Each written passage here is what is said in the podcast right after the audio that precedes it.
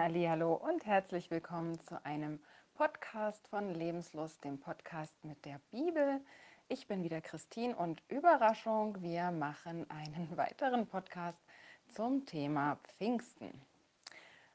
Ich nenne ihn Pfingsten die Basics, die du wissen solltest, denn es gibt ja ein paar Sachen, die ich nur angerissen hatte im letzten und die vielleicht ein bisschen unerklärt geblieben sind, wenn du neu äh, bei dem Gedanken bist, vielleicht, dass es vieles, was im Neuen Testament erklärt wird, einen Ursprung hat oder beziehungsweise vieles, was eben im Neuen Testament unverständlich ist, einen Ursprung hat, der die Bedeutung besser erklärt.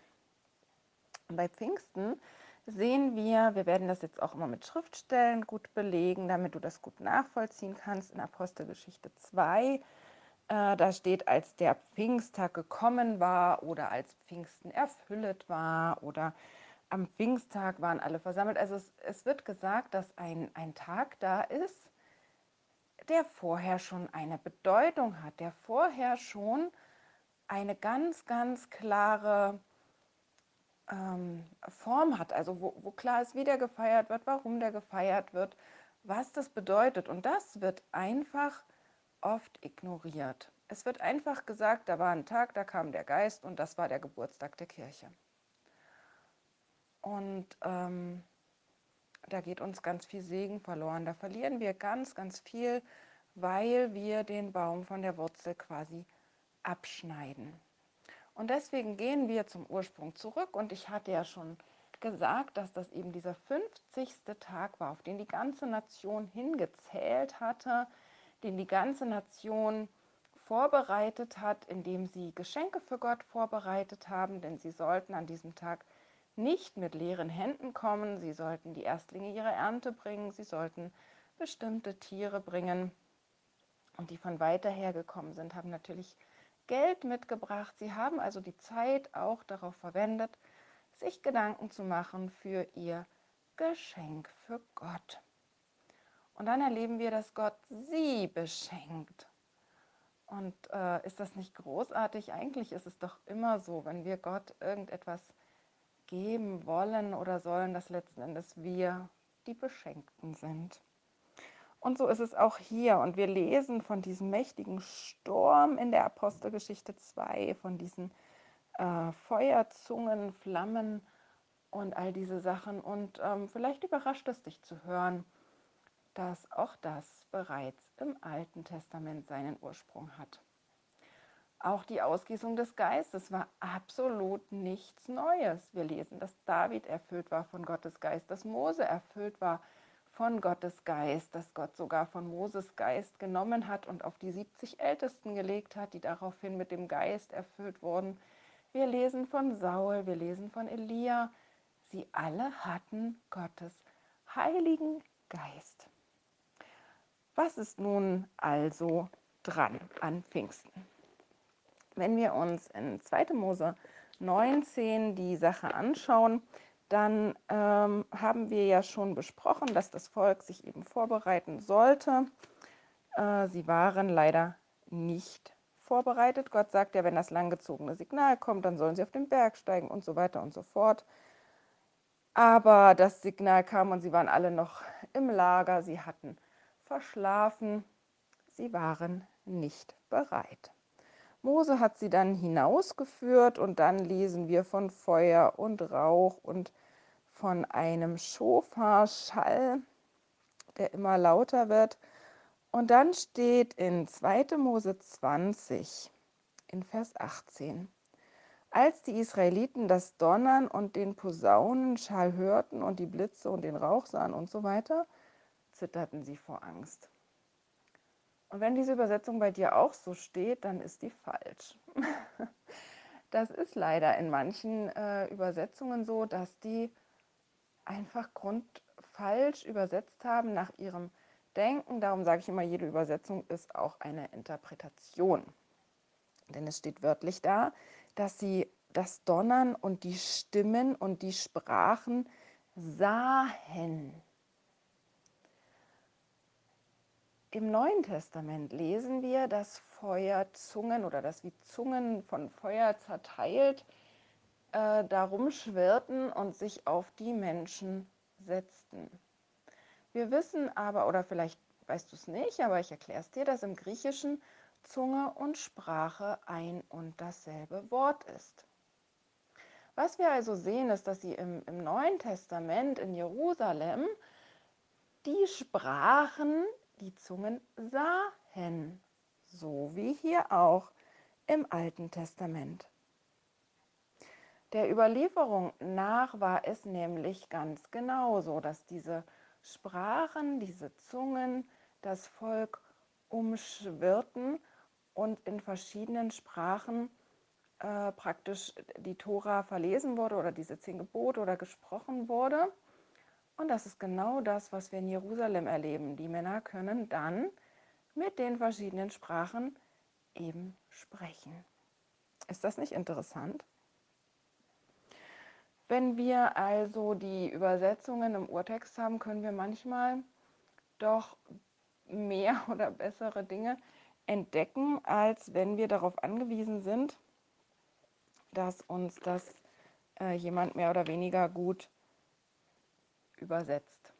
Und dieses Wort, das ist total wichtig. Das Wort und der Geist Gottes, das muss immer übereinstimmen. Wir haben nur dieses Kriterium, an die Hand dessen wir eben prüfen können. Ich habe von einem australischen Pastor mal eine Geschichte gehört, die er erzählt hat, dass er in einer Zusammenkunft war und eine Frau betete in äh, Zungen und sie sprach und war vom Geist erfüllt, so dachte jeder.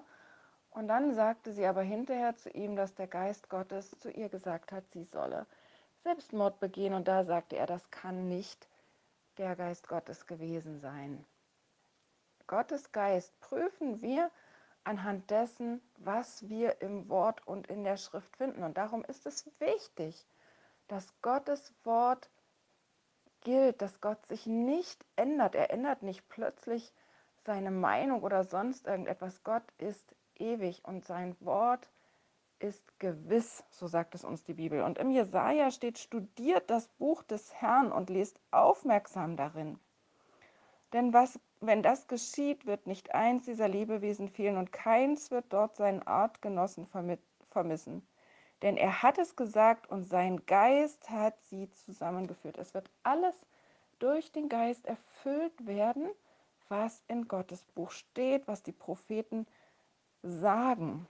Und Mose wiederum hat gesagt, als von seinem Geist genommen und auf diese 70 Ältesten äh, gelegt worden sind. Da war der Josua darüber ein bisschen, ja, ein bisschen ähm, nicht so ganz glücklich darüber, wie das geschehen war und dass äh, zwei auch noch von diesem Geist bekommen haben, wo er der Meinung ist, das muss ja wohl nicht sein.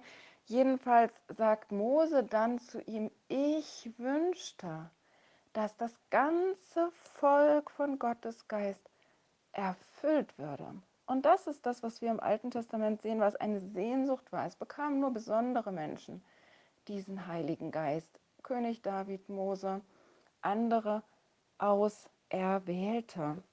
Und das ist das, was wir im Neuen Testament sehen, was sich jetzt ändert. Und äh, Petrus, der ist da total blickig und weiß das genau, denn er sagt zu diesen Menschen, dass sie kommen sollen, dass sie sich taufen sollen und dass sie dann alle Anrecht auf diesen Geist haben. Kehrt euch ab von euren Sünden, wendet euch zu Gott, lasst euch taufen, dann werdet ihr die Gabe des Heiligen Geistes empfangen. Da war sich Petrus total sicher, dass jeder jetzt die Möglichkeit hat, durch Jeshua, durch diesen Glauben an ihn und durch diese Mikwe, durch dieses Hinabtauchen in ihn diesen Heiligen Geist zu empfangen. Das ist eine wunderbare Neuigkeit und wunderbare Möglichkeit für uns.